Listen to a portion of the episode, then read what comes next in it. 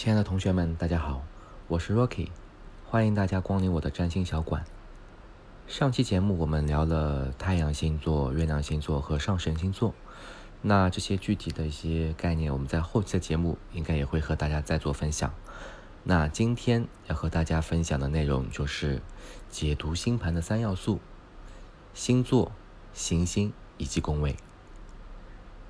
还记得我们在节目刚开始的时候说过，很多人对对于星座了解就是我是什么什么星座。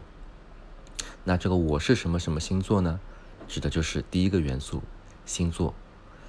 在星盘这个领域里面，占星这个维度里面，星座一共分为十二个星座，十二星座，每个星座拥有不同的名字，比如狮子座呀、天蝎座呀、白羊座呀等等啊等等。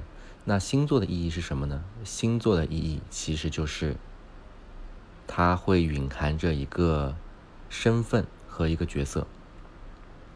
假设一个狮子座的人，他可能就是一个乐于去分享的这样一个角色；那一个金牛座的人呢，他可能会是一个注重物质的角色。那其实除了大家所知道太阳星座之外，每个人心里都有十二个星座。啊，都有十二个星座，这个和大家所常知的、所常规认知的是完全不一样的。可能你最显现表现出来的是个狮子座的特性，但其实你内心可能会有一个天蝎座的一个特质，可能甚至你有金牛座的特质，它只是表现的不是那么明显。所以你要知道，说一个人的一个身份啊，怎么可能只用一个星座来代替？所以其实每个人真正他心里可能都有十二个星座，那具体你的哪些星座的特质会表现的比较的明显，那就要看这个星盘，你的本命盘、出生盘，它会落在哪个地方。所以除了说我是什么星座之外啊，其实大家知道说，你还有其他星座的身份。那星座其实非常好认，它就是一个角色、一个身份的一个定义，一个定义。在古代，大家去刚开始给呃，星座去做定义的时候，你发现每个星座都是有名字的，每个名字它背后都是有含义的，所以这就是星座啊。简单点讲星座，那第二个就是行星，行星大家听过的可能就更多了，有没有听过水星逆行呀、土星逆行呀等等？行星就是太阳系的九大行星，但其实行星跟行星这边，呃，代表是什么呢？行星代表就是一个能力，一个维度。假设从九大行星开始排啊，包括太阳，大家想象一下，第一个是太阳，然后是水星、金星，地球不算，对不对？可能接下来就是火星、土星、木星、天王、海王、冥王等等。那行星代表的就是内心蕴含的能量，比如太阳就是代表你最显现出给外面的一个身份，就越靠近前面，它所迸发的能量会越大。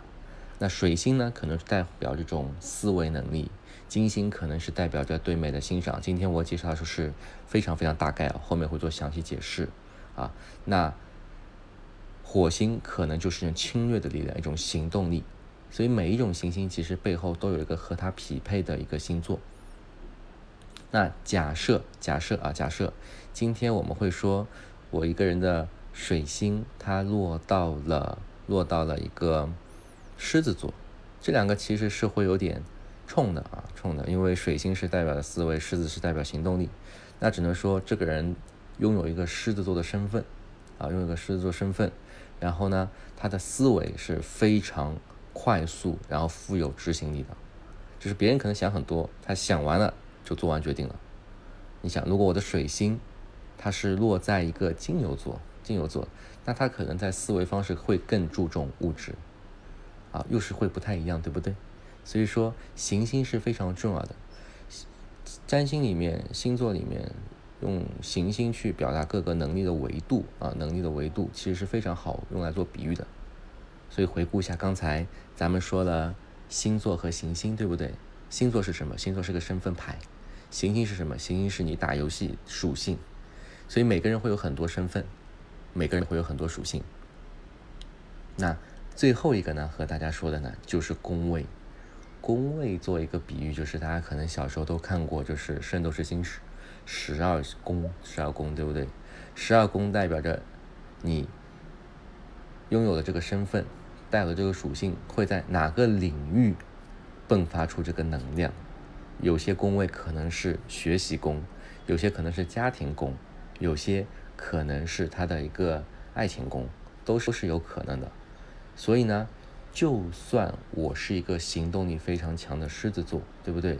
我的一个太阳星座是落在狮子座，但是我也不是在各个领域都表现出一个狮子的特质。所以同学们，这样一想，你会觉得说，原先诶，通过判断说我的狮我的星座是狮子座，从而判定我在各方面都是狮子座特质，各种方面都是狮子座的行动力，是不是有失偏颇呢？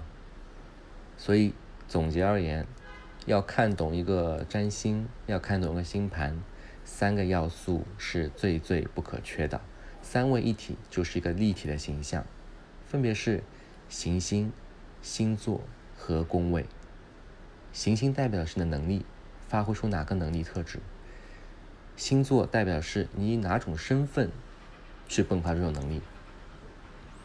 一个战士和一个思考者在同样去表现出某种能力的时候，他们表现形式完全不一样的。那最后一个就是这个身份带有这个能力会在哪个领域去迸发出它无比的能量。所以三个是缺一不可。现在回过去看一下。原先去看的星座是不是就是非常的缺失呢？啊，那今天呢就不讲多，主要就讲一个是行星、星座以及宫位。那在接下来这节目当中呢，我可能会对这个三个因素去做具体的拆分啊。那当大家听完整档节目之后，相信能够对自己的一个星盘啊做出一个迅速的判断，迅速判断。我再重复一下，占星。还是星盘，它都属于统计学，它不是算命，但是有一定的科学性，好吧？那今天的节目就到这里啊，那我们下期节目再见。